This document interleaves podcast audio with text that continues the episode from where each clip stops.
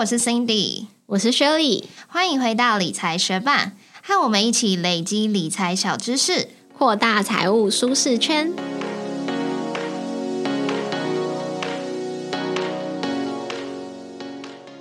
要怎么知道有哪些股票有潜力上涨？除了从财经媒体或大家的讨论来挖掘股票，还有什么比较科学的做法呢？稍微关注一下，你就会发现，有些人会说最重要是财报，有些人会说最重要的是交易量。那另外一些人最关注的则是三大法人在买哪些标的。在这些种种的资讯夹击之下，刚开始想要投资的人，很容易就会觉得很挫折，觉得投资实在是太难了，只能交给专业的经理人。当然，不主动选股的方法，我们也觉得可行。所以在过去的节目也有多次推荐过 ETF 投资法。但偶尔，你应该也还是会希望有搭上一些个股更大的涨幅吧？你所听闻过的各种股价上涨因子，大多都可以被归类到三大流派：基本面、技术面和筹码面。今天就一起来了解这三个面向是什么，各自有什么主要关注的指标，以及如何验证与应用这些指标吧。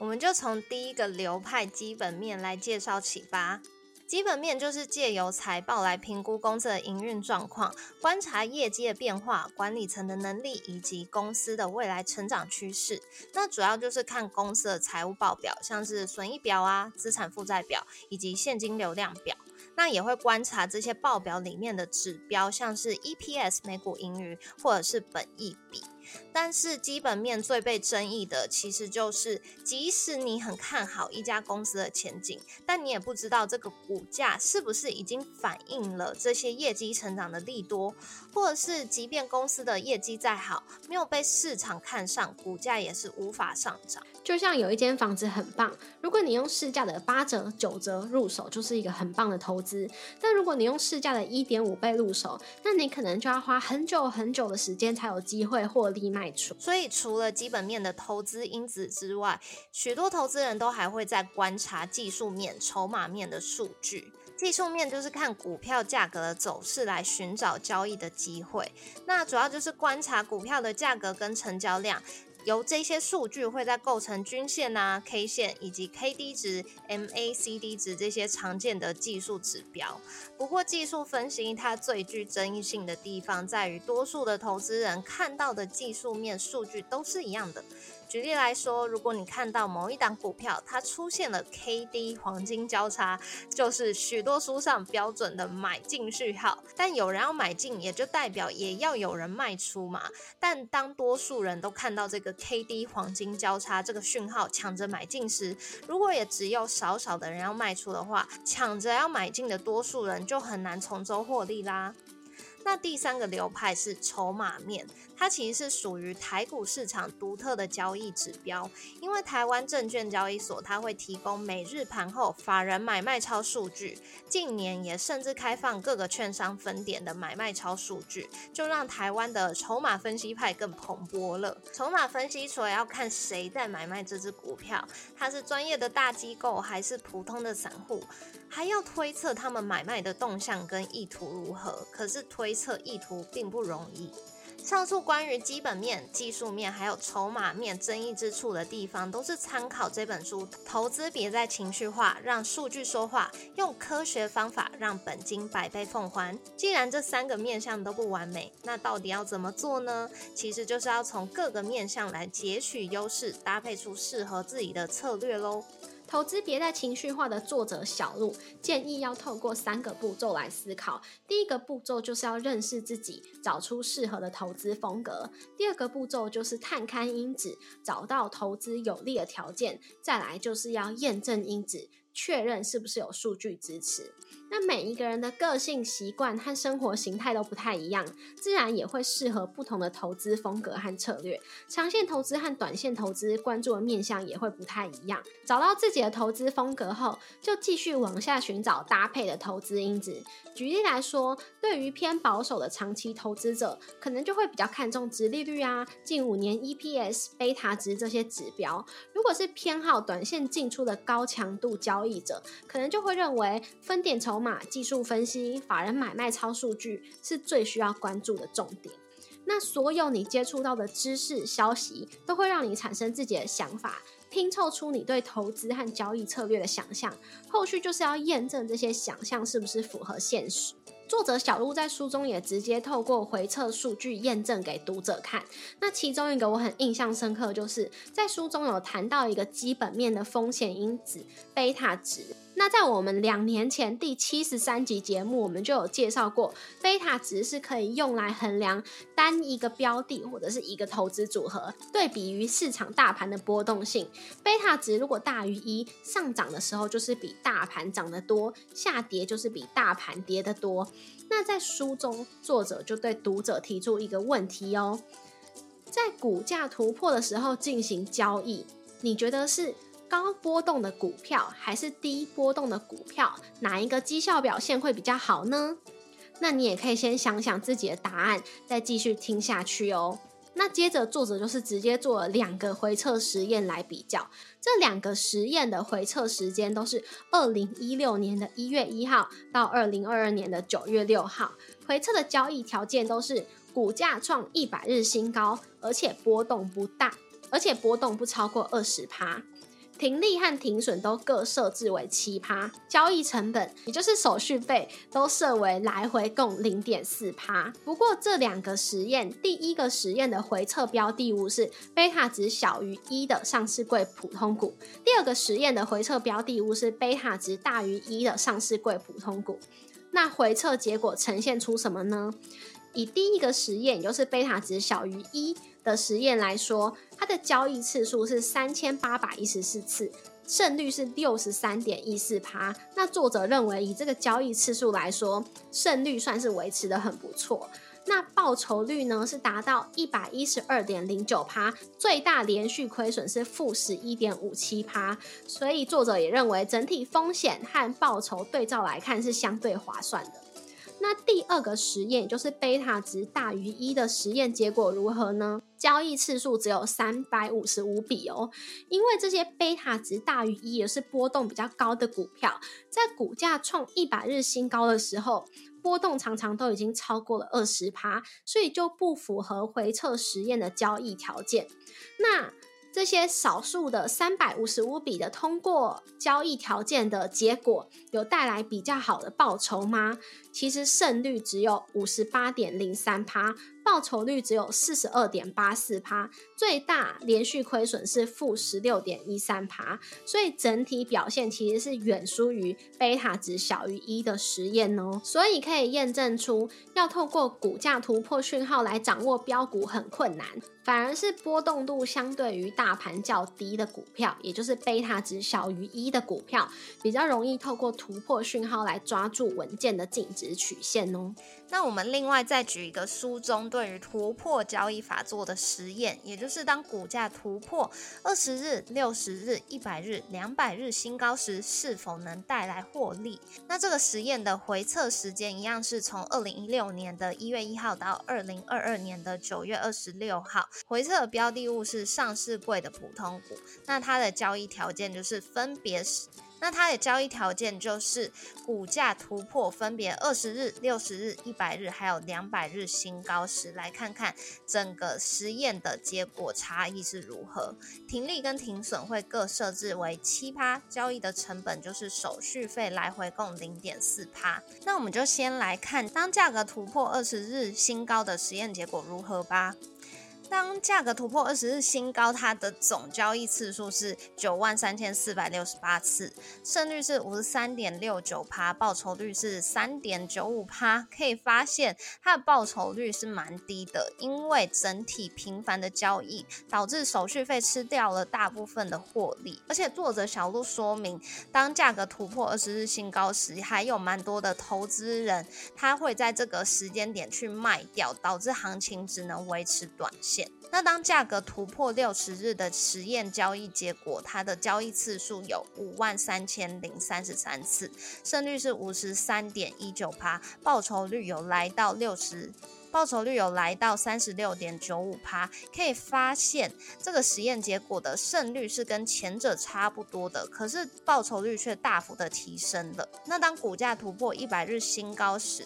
这个实验结果它的交易次数是四万三千一百一十八次，胜率是五十三点三二趴，报酬率来到了六十四点一六趴。可以发现，实验结果的交易笔数持续的下降，报酬率也持续的增加。透过这个实验显示了更长天数突破新高，的确有比较好的成效。那就来看最后一个实验，当价格突破了两百日新高，它的交易次数是三万一千七百二十八次，胜率是五十三点五趴，报酬率来到了八十五点一一趴。所以透过这四个实验，作者小鹿他得出来的结论就是，突破的天期越高，报酬就越好，而且交易的次数就越少。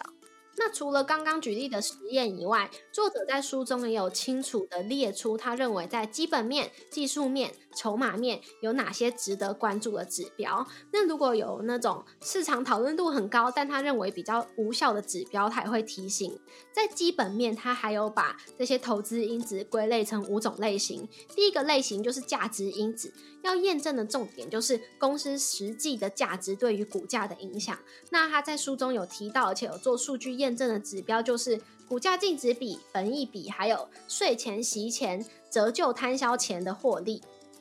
那第二种类型就是获利因子，要验证的重点就是公司获利的成长对于股价的影响。那还有提到的关键指标就是 ROE 创新高，EPS 创新高。那第三种就是风险因子，要验证的重点就是波动高的股票真的可以带来比较高的报酬吗？那这就是我们刚刚提到的那个贝塔值的实验哦。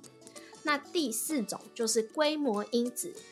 验证的重点就是投资中小型股是不是比高市值的公司绩效更佳？那会去验证的关键指标就是市值啦，最后一种就是惯性因子，验证的重点就是过去表现是否代表未来。在书中去验证的指标就是上一季的绩效与同业的对比。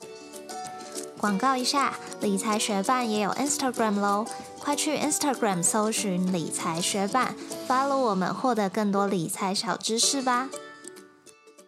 那在技术面，作者主要是看突破新高，还有股价位阶；在筹码面，主要是关注外资买卖超，还有投信买卖超。那详细的实验啊，怎么样设定这个数据之后得出的结论，还有应用方式，都建议大家可以直接从书中来了解哦。那你听到这边，是不是还是会回到一开始的那个疑问？就是好，我现在了解了有很多对于投资结果有影响的指标之后。我每个都要关注吗？那选股到底要花多久的时间？其实作者是说，真正能获利的策略，三种因子就够了。所以就是依照自己的个性来选择要加入策略的因子。如果想要三种面向都顾及到的话，就从中各选择一个因子喽。但是别忘了回测你的策略是不是能够带来获利。那为什么不去添加很多很多的条件，并且做很多数据微调的测试，来找出一个回测数据最佳的策略呢？在书中我也看到了两个重要的提醒，分享给大家。第一个就是要注意策略穿透性，也就是这个策略是不是有面对未来不确定行情的能力。一般来说，策略越简单，穿透性就越高。我觉得你可以理解为，像是 free size 的衣服可以穿的人，就会比分尺码的衣服可以穿的人更多。那分尺码的衣服又会比定制的衣服可以穿的人更多嘛？那第二个要注意的就是小心数据孤岛。如果有一组数据，如果有一组参数测出来的数据很好，但是前后稍微微调一点点，测试的结果就会变得很差。那这可能就不是一个好策略哦，因为历史很难这么精准的重现嘛。总而言之，如果你想要找出属于自己的投资策略，很推荐阅读这本《投资别再情绪化，让数据说话，用科学方法让本金百倍奉还》。那这里有三点是我在看书的时候蛮印象深刻的。第一个就是作者的背景比较平易近人，他有分享很多他从大学开始接触投资的心路历程还有故事，再加上他的描述方式都是蛮清楚简单的，就会让人觉得这是大家都可以学得起来的街头智慧。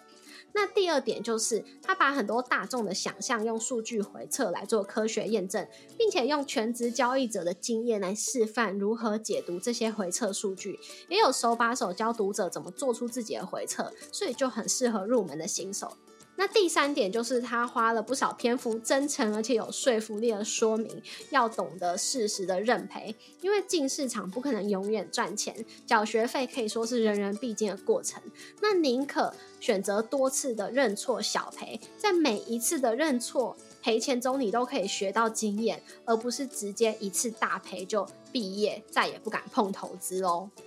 那你想要免费得到这本书吗？感谢出版社 Money 钱提供了三本书要来送给学伴，只要在六月二十六号之前追踪理财学伴的 Instagram，在抽奖贴文下面标记两位好友，并且留言一起学习科学化投资，就有机会免费得到这本书哦。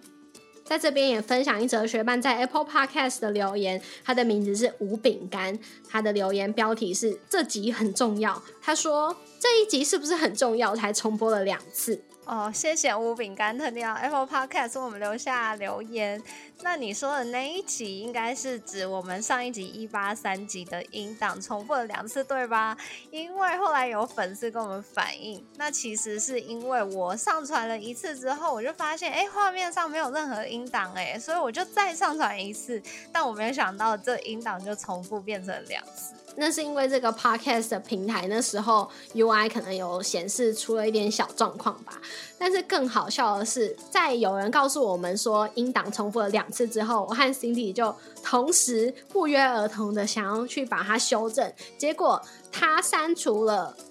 这两个重复的音档前面的那个音档，我删除了后面的那个音档。不过幸好我们两个分别储存了之后呢，节目播出来还是变成。正常的只有一次播放，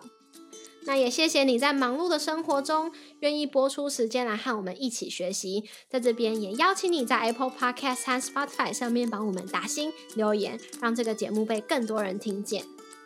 同时，也欢迎你到 Instagram 搜寻理财学伴，找我们来跟我们聊一聊哦。如果你也愿意支持我们，继续把理财学伴做得更好，让这个节目被更多人听见，也欢迎你分享理财学伴给身边想一起学习投资理财的朋友。我们的网站上会有文字版的整理，如果想要收藏或是回顾，也欢迎你上去看看。网址是 moneymate 点 space，拼法是 m o n e y m a t e 点 s p a c e，也可以从节目的简介中找到网址哦。理财学伴，我们下次见，拜。我们公司这礼拜有办了一个 outing 的活动，然后我们去玩了 go kart。那我之前是从来没有玩过 go kart，就是卡丁车，然后在赛道在赛道上大家一起竞争这样子。然后我就，嗯，我就有想说会不会觉得蛮可怕的，因为我之前从来没玩过。然后我就事先先去 YouTube 上面 Google 一些影片，但我就觉得说反正。就算很可怕，我慢慢开也不会怎样吧，所以就去参加这个活动。然后呢，我们有分四组，我是最后一组。我不知道为什么，我从一进入那个场地的时候，我心脏就一直蹦蹦蹦的跳，我就一直觉得很紧张。那我们公司的分法是，就是分男生组跟女生组，所以有两对男生组，然后两对女生组。然后，反正一开始就是第一组的男生们去比完之后，他的数据就会立刻贴在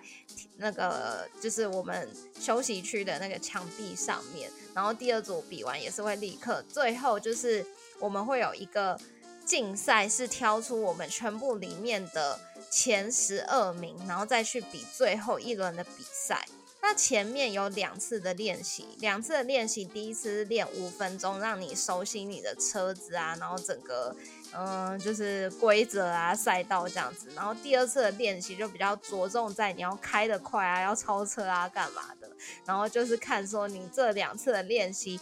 秒数最快那一次有没有在前十二名可以去比最后一次比赛，然后我觉得 Go Car 开起来就是很。不一样，因为它是完全没有避震，所以光是坐在车子上就会一直叭叭叭叭叭叭叭，就一直抖动。然后呢，那天天气又很热，然后呢，它的方向盘又非常重，它的油门跟刹车也就是要踩到比较底才会真的有作用的那一种，所以就是比较难开的车子，我觉得 就是跟我平常开车的经验比起来，所以我刚开的时候就是一开始他是因为他那个赛道就是很多的弯，所以呢，那个弯就不是你平常开车子会出现的那种弯，是。就是在那种赛道比赛才会出现比较那种大角度的弯，所以我一开始在弯的时候我就觉得蛮可怕，然后我就踩刹车，然后后来就跟同事讨论，他们就是把油门放掉，他们没有踩刹车，然后一过弯之后就立刻加油门，这样速度才会快。所以我后来有尝试这种开法，就是有变得比较快。然后最后就是我是女生里面的。第二块吧，但是我刚好是全组里面的第十三名。那我们的 同事就问我说，如果我想要去比最后那个比赛的话，他可以把那个 其他一个男生拉下来让我去比。可是我就觉得说，那些男生他们开的，就是他们完全不怕撞，然后我就很怕被撞，因为我要去爬玉山，我不想要受伤，所以我就说哦，不要不要不要，我不要去比。而且因为我在两次的练习中，他那个方向盘不是很重吗？所以我在转那个弯的时候，我必须要，我没有办法像开车一样，就是转到那个角度之后，我手可以就是维持在那个角度，不太需要出力。对，它就是你转到那个角度之后，你必须要 hold 住那个角度，你才有办法维持那个转弯的幅度。所以呢，我的手还被磨到破皮，就是长水泡破皮，所以我现在食指有一个大破皮，超痛。哎，我之前也有去玩过，我不知道是不是一样的。我是去高雄的大鲁阁玩那种迷你赛车还是什么的，然后那个也是，就是我在去玩之前，我还蛮就是觉得信心满满，自己可以当一个小标仔。可是，一坐下去，那个低底盘就是距离地板好近，那个速度感变得好强哦，我就觉得好可怕哦。然后我也是不太敢开太快，而且我在中间可能还有就是卡在。旁边的那个，因为就是如果撞到旁边，然后他如果一个轮子可能卡在他旁边防护的上面，都要等人来救我的那种，还卡在那。哦，我觉得我是很怕撞到别人，跟别人来撞我。但是我觉得，如果是我一个人在那个空的赛道上的话，我应该是敢再开快一点。因为后来就是有在测，因为他都会测秒数嘛，所以其实前面有一个人，他就是开的，前面有个同事，他是开的比较比我慢的。但是我就是我不太想要超车，就是有些。我们其他同事他就是那种小角度，他就硬超，但是硬超你就会撞到别人，或者是撞到旁边轮胎，他们都不怕这样子。但是如果是那种小角度，我就不想超，所以我觉得我应该是还有增减少秒数的空间，但是我就是安全起见，我就决定当一个安全驾驶就好可能是我那时候还没有什么开车经验，所以对于这种速度感。就不太熟悉，而且我那时候是不用太想说会不会撞到别人，因为我就很慢，所以就只有别人要闪我的问题，没有我要撞别人的问题。不过之后我可能有机会可以再去玩看看，就是自己现在有一些开车经验之后，敢不敢开的比较快，或者是会不会掌握的比较好，至少不要被卡在旁边等那个工作人员来救我。我是觉得还是蛮是蛮好玩的，但是我就觉得说，嗯，好像跟我想象的没有没有那么舒适，就是好像还是得戴手套啊，然后装备要比较好一点才会觉得更好玩，不然我就觉得大热天，然后那个手又被磨破皮，还不如开一般车子，或者去开碰碰车。对，我觉得有一些人会去到玩的那种场合，可能是约会的日子。但是如果约会想要去玩这种，就要记得穿符合规定的衣服，就是不能穿拖鞋啊、凉鞋或者是裙子那种，应该就没有办法上那个车了吧？我之前玩的地方是这样规定。嗯，对，其实它的防护措施我已经觉得算还 OK 啊，因为它就叫我们长头发一定要绑起来，然后塞到衣服里面，然后它会长头发还会让让你戴一个就是。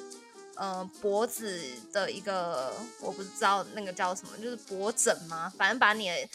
那个脖子那边套起来，然后会再戴安全帽什么，所以我觉得就算 OK 了。只是我看到那边有手套，但是我不晓得会磨得这么厉害，要不然我就自备手套，我觉得我应该可以开更快，因为我在转弯的时候就有觉得说啊，我的手好痛，好痛，好痛，这样子。哎，我突然想到，我之前去玩的时候啊，因为它那个